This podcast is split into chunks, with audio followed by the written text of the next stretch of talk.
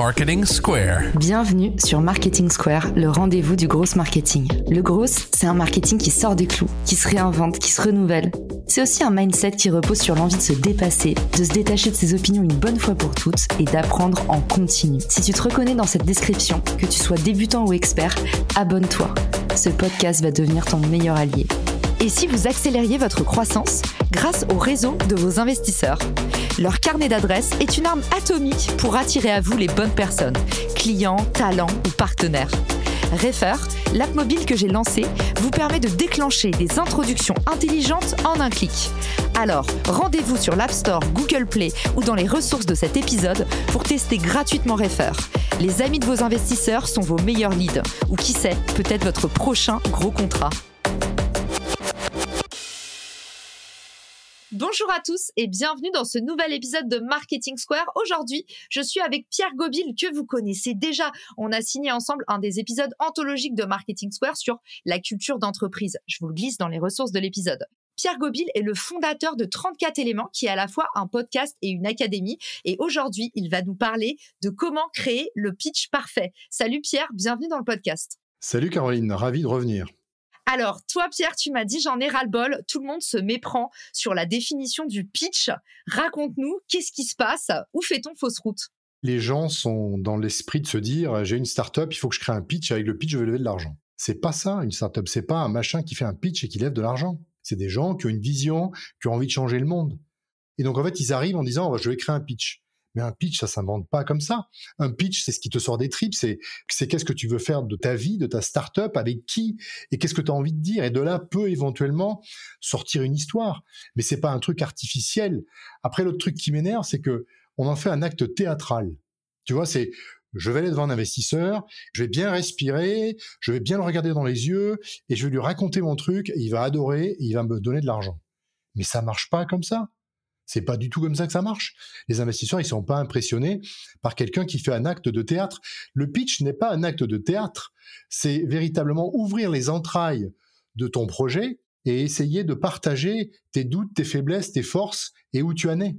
Toute cette espèce de truc euh, où en fait on fait du pitch un acte théâtral ou un acte de design me fatigue c'est vrai que quand je suis rentrée en France, Pierre, et que j'ai découvert l'entrepreneuriat il y a deux ans, tout le monde autour de moi, tous ceux qui avaient fait des écoles de commerce, qui étaient un peu dans l'écosystème, ils en ont fait un truc effectivement un peu rockstar, où ils m'ont dit, mais attends Caro, tu lèves euh, les mains dans les poches à partir d'un PowerPoint, t'as juste besoin de montrer une slide, t'as pas besoin de business model, et j'étais là, ah bon, d'accord, et en fait, t'as raison, il y a un truc un petit peu coup de poker, il y a un mythe autour du pitch sur euh, cet effet un peu spectacle à l'américaine, mais si je peux me faire un peu l'avocat du diable, Pierre, je trouve que le pitch et apprendre à pitcher avant même en fait d'avoir vraiment bien pensé sa boîte, ça permet tout de suite de tester si ton idée, elle est tout de suite comprise. Et ça, en fait, c'est un bon exercice pour les start On dit, en fait, si tu n'arrives pas à expliquer ce que fait ta boîte en trois minutes et à donner envie en trois minutes, bah, en fait, c'est que tu as un vrai problème de fond, non? Eh ben voilà, tu me donnes exactement euh, ce que je voulais entendre. Un pitch n'explique pas ce que fait ta boîte. C'est ça que les gens ne comprennent pas.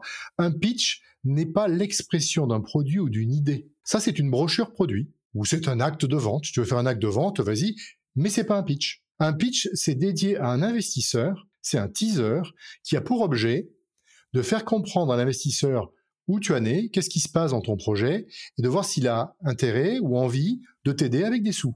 Mais c'est pas du tout une brochure produit. Et c'est toute la confusion. Tous les pitchs que je vois, moi, aujourd'hui, c'est alors, mon produit, il fait ça, slide numéro 1, et mon produit, il fait ça, slide numéro 2.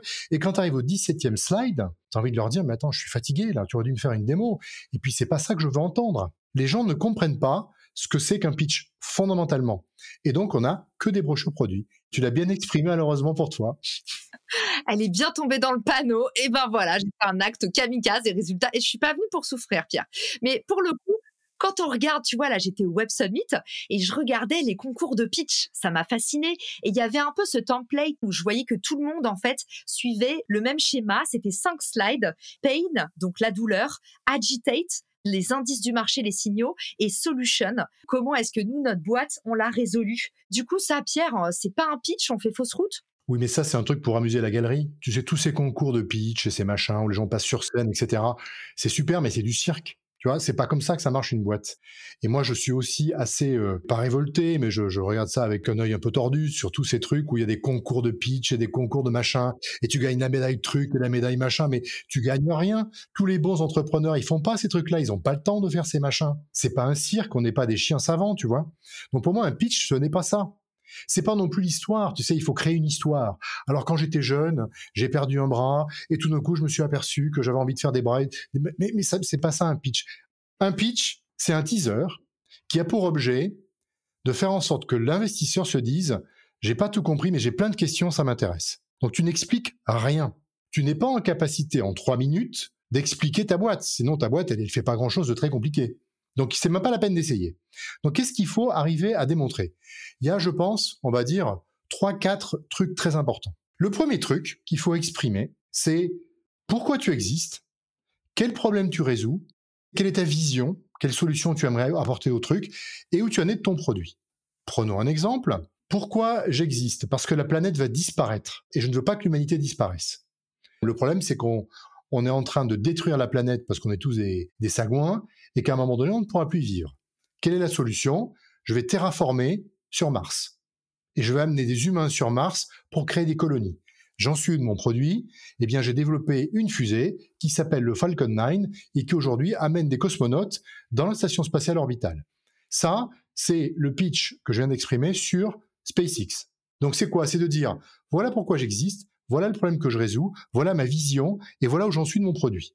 Tu vois, le produit, c'est un slide. Et ça, ça dit quoi à l'investisseur? Ça lui dit, waouh, est-ce que je suis inspiré par ce qu'elle me dit? Est-ce que j'ai envie d'aller plus loin? Première chose. Bon, deuxième bucket important. Une fois que tu me dis ça, je dis, waouh, c'est vraiment génial ce que tu me racontes, je suis inspiré, j'ai envie d'en savoir plus. C'est gros comment ton truc? C'est comme ça que va raisonner un investisseur, parce que lui, il met des sous pour gagner des sous. C'est pas des philanthropes, les investisseurs. Et donc, il y a tout l'aspect marché. Et donc là, il y a quatre trucs à dire à un investisseur. C'est voilà mon marché, bien exprimer qui sont tes clients potentiels, la taille, la cible, etc. Premier slide. Deuxième slide, ton go-to-market, comment tu vas atteindre ces gens? Troisième slide, ta concurrence, comment tu es positionné dans ce truc, dans ce marché? Et quatrième slide, qui est très important pour un investisseur, c'est pourquoi c'est le bon moment de le faire maintenant. Et donc là, tu as la partie marché. Ensuite, on va arriver à la partie OK, t'en es où? Qu'est-ce que tu as fait? D'accord? Et donc, qu'est-ce que tu as fait? Tu as ben, ton business model. Qu'est-ce que tu as commencé à mettre en œuvre pour distribuer ton produit, pour le monétiser? Tu as ton équipe, évidemment, hyper centrale. Qui sont les gens? Euh, Qu'est-ce qu'ils font? D'où ils viennent? Etc. etc.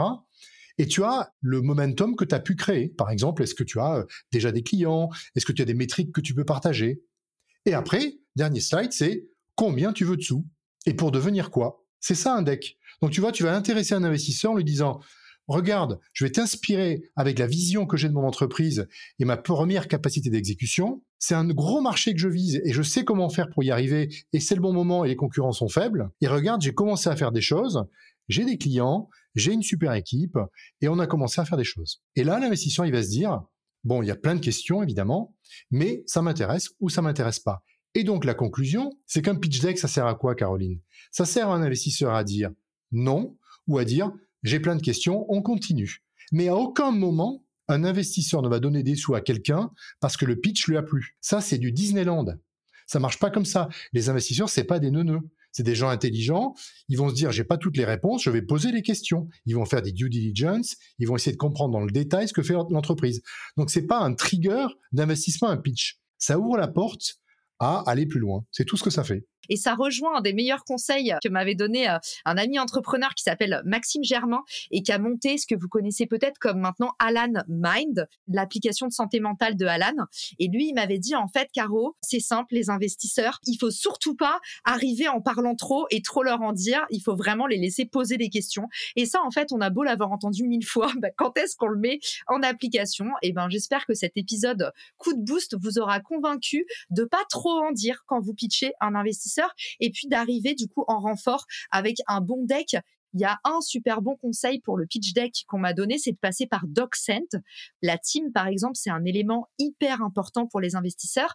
On l'a découvert parce qu'on regardait en fait euh, les pages les plus consultées sur notre pitch deck avec mon cofondateur en utilisant cet outil qui s'appelle DocSend. En envoyant notre pitch deck, on s'est rendu compte de là où en fait les investisseurs passaient le plus de temps. Et c'est un super bon moyen pour AB tester en fait la réussite ou pas de votre présentation quand les gens sont pas en face de vous. Alors DocSend, il faut faire attention parce qu'il y a des investisseurs qui n'aiment pas parce qu'ils n'aiment pas être espionnés. Donc aux États-Unis, ça marche beaucoup moins bien parce qu'ils se sentent espionnés et donc s'il y a un DocSend, ils l'ouvrent pas. Mais ici, a priori, ce que tu me dis, c'est qu'ils l'ouvrent et donc effectivement, c'est de la data pour vous et donc du coup, c'est intéressant. Mais aux US, c'est presque rédhibitoire, on le fait pas. Ah, je savais pas, Pierre. Hyper intéressant. Bah justement, une vraie douleur qu'on a, c'est même avant le pitch, c'est un peu comme quand tu cherches du taf. D'abord, faut passer un entretien avant d'avoir un taf. Bah là, c'est pareil avec les investisseurs. En fait, parfois, le plus dur, c'est d'arriver devant l'investisseur, surtout quand tu as fait juste euh, l'école de la vie et que t'as pas encore un super bon carnet d'adresses. Pierre, c'est quoi tes petits conseils pour avoir l'opportunité de pitcher? Alors, c'est très compliqué parce que d'abord, il faut dire qu'il y a 1% des entreprises qui lèvent des sous. C'est vraiment très très miraculeux quand tu lèves de l'argent. Moi, je pense une chose, et tu suis chez Refer, donc tu vas être d'accord, c'est que la plupart des, des vont recevoir des entrepreneurs parce que ça vient de leur réseau. Et donc, le conseil que je donne aux entrepreneurs, c'est de dire, même si tu n'es pas dans un réseau, d'abord, trouver un investisseur, c'est un acte commercial. Donc, tu vas aller cibler quels sont les gens à qui tu penses, tu as envie de parler, parce que tu penses que c'est le bon fit d'investisseur. Une fois que tu as compris à qui tu veux parler, tu vas regarder dans ton réseau qui les connaît si tu n'as pas grand monde, peut-être tu as des gens qui connaissent, qui connaissent des gens, qui connaissent des gens. Et tu vas leur dire, voilà, j'aimerais bien parler à telle personne, est-ce que tu pourrais m'aider? Ça, c'est la meilleure recommandation possible. Parce qu'un investisseur, à partir du moment où il y a une recommandation de quelqu'un qu'il connaît, il va être beaucoup plus conciliant que si c'est un truc qui arrive euh, de quelqu'un que tu connais pas. Donc c'est une des méthodes euh, utiles pour le faire. Après, euh, il faut networker, il faut exister dans l'écosystème. Un bon entrepreneur, eh ben, il fait tout pour exister dans l'écosystème. Toi, tu es arrivé des États-Unis il y a quelques années, personne ne te connaissait, maintenant tout le monde te connaît. Tu as fait l'effort personnel de t'impliquer, de te faire connaître, de faire plein de trucs, et maintenant les gens connaissent Caroline. Mais ça parce que tu as fait un effort. Et donc demain, si tu demandes un rendez-vous avec un investisseur, tu as dans ton réseau des gens qui les connaissent et qui vont t'aider à te connecter à ces investisseurs. C'est ça qu'il faut faire, c'est un travail de longue haleine. Mais il n'y a rien de gratuit.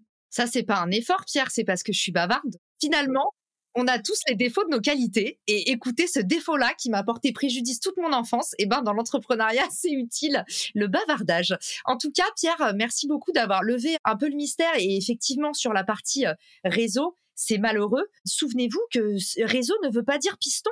Tu l'as bien rappelé, Pierre. Euh, moi, en tout cas, il y a deux ans, j'avais pas du tout de réseau et je l'ai reconstitué à main nue. On a maintenant des outils qui sont incroyables comme LinkedIn. Donc, pour tous ceux qui ont envie justement d'exercer leur réseau, de le développer et d'en extraire la substantifique moelle, effectivement, je vous remettrai dans les ressources de l'épisode Refer. C'est mon application qui nous a aidé à lever 30% de la somme dans les 15 premiers jours parce qu'en fait, le levier le plus puissant, c'est évidemment notre cercle 1 pour nous présenter les bonnes personnes. Et rassurez-vous là-dessus, même si vous n'avez pas fait d'école de commerce, même si vous n'êtes pas titulaire d'un diplôme HEC ou Polytechnique, c'est possible en partant de rien de se constituer ou de s'appuyer sur son réseau pour l'élargir. Sur euh, la rencontre avec les investisseurs, qu'est-ce que tu nous recommandes pour l'après? À quel point on peut être forceur, par exemple? Deux petits conseils que je te donne comme ça. Le premier truc, c'est qu'en fait, quand tu parles à un investisseur, la plupart des entrepreneurs sont plus dans une, tu vois, une posture de oh mon Dieu, pourvu qu'il me donne de l'argent. Et c'est pas une bonne posture. Parce qu'en fait, des investisseurs, il y en a des milliers. Des gens comme toi, il y en a une. Donc, la valeur, c'est toi, c'est pas eux. L'argent, c'est l'argent. Par contre, ce que tu fais toi, c'est ce que tu fais toi. Il n'y a qu'une instance de ça. Donc, moi, ce que je dis à un entrepreneur, quand on voit un investisseur, la première chose à faire, c'est pas de le pitcher. C'est de lui poser des questions. Qu'est-ce que tu cherches? Quel type d'entrepreneur t'aimes bien? T'en es où ton fonds? Parce que si c'est la, la fin du fonds, ben, il va pas investir forcément. Si c'est le début, il sera plus facile, etc. Donc, lui poser plein de questions pour comme dans, un acte commercial, qualifier l'investisseur. Parce que ça va être une relation que tu vas avoir avec cette personne pendant assez longtemps. Donc c'est un peu un mariage, donc il faut s'entendre avec les gens. Donc déjà, qualifier l'investisseur. Et s'il n'y a pas de fit, vous vous levez, vous partez, vous faites pas le pitch. Je sais que c'est dur ce que je dis, hein, mais c'est important de raisonner comme ça. C'est-à-dire que c'est pas la peine d'essayer de pitcher à quelqu'un qui n'est pas un fit. Donc déjà, est-ce que toi et l'investisseur, il y a un fit? Après, tu peux lui pitcher, évidemment. Et moi, ce que je pense qui est utile de faire, c'est un conseil que personne ne suit, mais qui est génial, m'avait été donné par un entrepreneur qui avait levé des centaines et des centaines de millions de dollars. C'est quand tu lèves, tu donnes une date de début et une date de fin. Et tu dis à un investisseur, je vais commencer à lever à partir de mars 2023 et je finis en juin 2023, par exemple. Ça veut dire que si tu appelles aujourd'hui, tu lui dis, écoute, je suis pas enlevé, je prends tes coordonnées, je note que tu es intéressé, je me ferai un plaisir de te recontacter dès que je commence à faire la levée d'argent, qui est donc au mois de mars. Qu'est-ce que ça a comme conséquence? D'abord, l'investisseur, il va se dire, waouh, elle n'est pas en train de me supplier pour avoir des sous, elle est sûre de sa valeur, elle est structurée, elle sait où elle veut aller. Et l'autre effet que ça va avoir, c'est que quand on va arriver le mois de mars, tu vas avoir un pipeline de gens qui veulent te parler. Et donc, du coup, tu vas aller pitcher à 15, 20, 30, 100 personnes, et tu vas te créer un pipeline de gens intéressés, et tu vas mettre de la dynamique dans ta levée. En disant, lui, il avance plus vite que toi, lui, il avance plus vite que toi, etc. Et tu vas créer de la dynamique, et tu vas forcer les investisseurs à se déterminer finalement, dans ton timing. Donc ça, c'est un super bon conseil. Ne pitchez pas tant que vous n'êtes pas prêt. N'allez pas avoir un investisseur en disant ah, il va tomber amoureux de mon produit, tu verras, il va me donner des sous. Ça ne marche pas. Pitchez quand vous êtes prêt. C'est un super bon conseil aussi, Pierre, parce que on a tendance à faire l'analogie entre la levée de fonds et vendre à des clients. Et typiquement, là, ce que tu me dis, c'est très différent de l'expérience du sales, où la règle d'or, c'est vraiment battre le fer tant qu'il est chaud. Et en fait, ton client, quand il arrive dans le pipe et qu'il est chaud, surtout, tu lui dis pas rendez-vous dans quatre mois à le mettre sur une waitlist parce que sinon, il va craquer pour quelqu'un d'autre. Et tu nous dis, en fait, là, l'exercice de la levée de fonds, on n'est pas sur un acheteur lambda, on est sur de la vente complexe, tu es irremplaçable. Donc, il faut que tu crois en ta valeur et que tu fasses limite de l'anti-vente pour pouvoir mieux closer ton investisseur. Mais surtout, c'est un fusil à un coup. C'est-à-dire que si tu l'investisseur, tu ne le convaincs pas, il reviendra jamais. Il va te dire qu'il va pas te dire non parce que les investisseurs savent pas dire non. Il te dira je suis pas convaincu par ton go-to-market, par ton machin. Il va laisser la porte ouverte parce que c'est leur métier. Mais en fait, il reviendra pas. Tu as la chance de faire une bonne impression une fois. Moi, ce que je dis, si c'est ça, la réalité et la réalité, eh ben, soyez hyper prêts ayez votre meilleure équipe, votre meilleur pitch, votre meilleur euh, exec summary, votre meilleur data room possible pour être le plus impressionnant possible pendant les 20 minutes pendant lesquelles il va falloir impressionner l'investisseur. Donc c'est ça que je dis. Et si tu loupes ça, cet aspect-là, eh bien, il n'y aura plus jamais de communication avec l'investisseur. Il t'aura mis de côté et il reviendra pas, sauf si tu es un outlier et le truc il cartonne un jour, il dira non, tu vois, j'avais pas fermé la porte, je reviens. Mais c'est très improbable. C'est intéressant ce que tu dis parce que ça casse le mythe qu'on entend beaucoup sur, euh, tu sais, un petit peu comme les maisons d'édition ou les labels de disques, du genre, euh, bah vous voyez, ils m'ont fermé la porte et justement maintenant ils reviennent. Et en fait, on entend beaucoup ça dans l'entrepreneuriat, du genre, euh, j'ai galéré à lever 100 000 euros et en fait, trois ans plus tard, bah regardez, j'ai levé 100 millions. Oui, mais pas avec la même boîte, pas avec le même discours, pas avec la même expérience, pas avec la même équipe, tu vois. Donc oui, ils ont appris, c'est-à-dire qu'on apprend de nos échecs. Quand tu as appris de tes échecs, évidemment, tu, tu deviens bien meilleur et probablement tu peux lever 100 millions, quoique. Mais donc, euh, oui, oui, bien sûr, mais pas avec la même chose. D'accord. Donc toi, autour de toi, et même quand tu étais investisseur, Pierre, euh, c'est très, très rare, voire c'est jamais arrivé, que tu dises, en fait, cet entrepreneur, je crois pas en ses qualités, et qu'au final, tu te dises, bah vas-y, je mets un petit ticket, euh, genre un an ou deux ans plus tard, ou sur un autre projet. C'est jamais arrivé. D'abord, j'ai pas l'outrecuidance de dire je crois pas, je juge pas les gens. Ce que je dis, je, je suis pas convaincu. D'accord? Ça veut dire que j'ai probablement tort. Déjà, c'est comme ça que raisonne un investisseur. Mais après, tu reviens pas, c'est que le truc, il est passé. Si moi, je suis dans du précide, qu'il vient me voir deux ans après, lui, il va être dans le CID. Et c'est pas mon domaine. Ma chance est passée, donc je peux pas le faire. Donc, tu vois, c'est assez rare. Alors, ça peut arriver sur des marchés qui sont un peu plus contraints. Il y a moins de deal flow, mais tu vois, dans un marché comme le, marché français, il y a, je pense, suffisamment de deal flow pour que quand il y en a un qui est passé à la trappe, ils reviennent pas. Donc, c'est un fusil à un coup. Donc, ça veut dire qu'il faut être extrêmement bien préparé pour se donner toutes les chances de convaincre un investisseur. Et si on ne le fait pas et si on se dit, je vais aller pitcher avec mon truc un peu pourri, puis on verra bien euh, qu'est-ce qu'il me dit, si ça va pas, bah, tu te fermes la porte sur les biais que j'ai observés chez les investisseurs pour les observer là depuis euh, ces quatre derniers mois et sur lesquels j'aimerais bien ton avis, Pierre. On l'a un petit peu abordé, mais sous un autre angle, le sentiment euh, d'être le premier. En fait, il y a beaucoup d'investisseurs qui veulent être sûrs. En fait, ils sont dans les premiers et j'ai l'impression que c'est vraiment un truc qui est important pour eux. Et le deuxième, c'est la preuve sociale. On a l'impression que c'est un peu le Bill Gates d'auteur phénomène. C'est qu'en fait, euh, tous les investisseurs, une des premières questions, c'est OK, il y a qui dans la bande? Qu'est-ce que tu en penses, Pierre? À quel point est-ce que c'est important ou pas dans ce que tu vois sur les tests d'investissement? Un, à quel point on est le premier à investir? Et deux, qui, euh, qui fait déjà partie de l'aventure? Cette définition que tu viens de donner, c'est pour les mauvais investisseurs. Très simplement. C'est-à-dire qu'aujourd'hui, un bon investisseur, il est capable de dire je veux le deal. Si on me force dans le deal et que je l'ai pas, ben je l'ai pas. C'est la vie. Et donc, être le premier n'est pas forcément une, un critère. Le critère du bon investisseur, c'est le bon deal. Tu vois? Est-ce que j'ai le bon deal? La bande qu'il y a autour, généralement, c'est les gens qui sont pas très sûrs d'eux et qui veulent ce qu'on appelle un lead investor, quelqu'un qui soit un peu le garant que finalement, ce qu'il pense de l'entrepreneur est bon. Donc, c'est des suiveurs. Alors, il en faut, hein, parce que tout le monde ne peut pas être lead.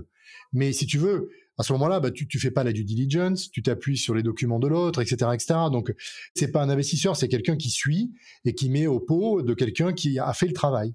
Voilà. Mais le vrai investisseur, c'est celui qui a fait le travail. Donc, si tu veux, un vrai investisseur, il fait le travail et il s'en fout d'être premier. Et si la bande vient, c'est parce qu'il est là. Et d'ailleurs, la bande, c'est lui qui va la faire venir. Il va pas accepter la bande des autres. Il va dire bon, maintenant que je suis lead, laisse-moi faire, j'ai deux trois personnes que je connais que je vais faire rentrer dans le tour parce qu'il veut travailler en connaissance de cause avec des gens qu'il connaît. Ça, c'est avéré mille fois. Et d'ailleurs, euh, je suis obligée d'en profiter pour euh, faire un immense bisou et envoyer plein de merci à Olivier Mathieu, qui est notre lead investor et qui a exactement eu ce rôle-là, Pierre, c'est-à-dire qu'il nous a ouvert un nombre de portes incommensurables. Donc, franchement, un grand merci à lui. Et puis, un grand merci à toi, Pierre, parce que euh, c'était un épisode hyper riche en enseignements. Ça va aider beaucoup d'entrepreneurs qui se lancent en ayant, comme d'habitude, écouté un peu tout ce qui se dit, tous les bruits de couloir. Et puis, bah, parfois, on sait plus trop à quel sens se vouer. Donc, hyper intéressant d'avoir ton point de vue sans sur la question. Pierre, où est-ce qu'on peut te retrouver pour euh, te poser des questions? Est-ce que tu investis encore dans des boîtes d'ailleurs ou tu es 100% consacré à 34 éléments? Écoute, je suis 100% concentré à 34 éléments. D'abord, j'avais un fonds d'investissement dans lequel j'ai mis des sous. Je fais pas mal de angel investing, mais je le fais souvent maintenant aux États-Unis et du follow sur des séries A ou des séries B. Je fais plus trop d'investissement early pour plein de raisons. Donc la réponse est je fais plus. Et où est-ce qu'on peut me trouver? Ça c'est beaucoup plus facile. C'est pierre at 34éléments.com. Trop bien. Merci Pierre d'être venu nous voir dans le podcast. Et puis bah, pour tous ceux qui veulent euh, apprendre comment est-ce qu'on peut euh, faire sa startup ou lever des fonds, bah, évidemment, il y a ton académie que j'ai moi-même faite et euh, que j'ai adoré. Mon cofondateur l'a fait aussi. Et puis bah, d'autres invités du podcast, même que vous connaissez, comme Lucas Nanini, qui était venu nous parler justement du product market fit. Donc il a été à bonne école. Merci Pierre d'avoir été avec nous. Merci à tous pour votre écoute et je vous dis à très vite dans un nouvel épisode. Ciao Si cet épisode te plaît, tu peux le partager en me taguant ou lui laisser 5 étoiles sur Apple Podcast. Marketing Square.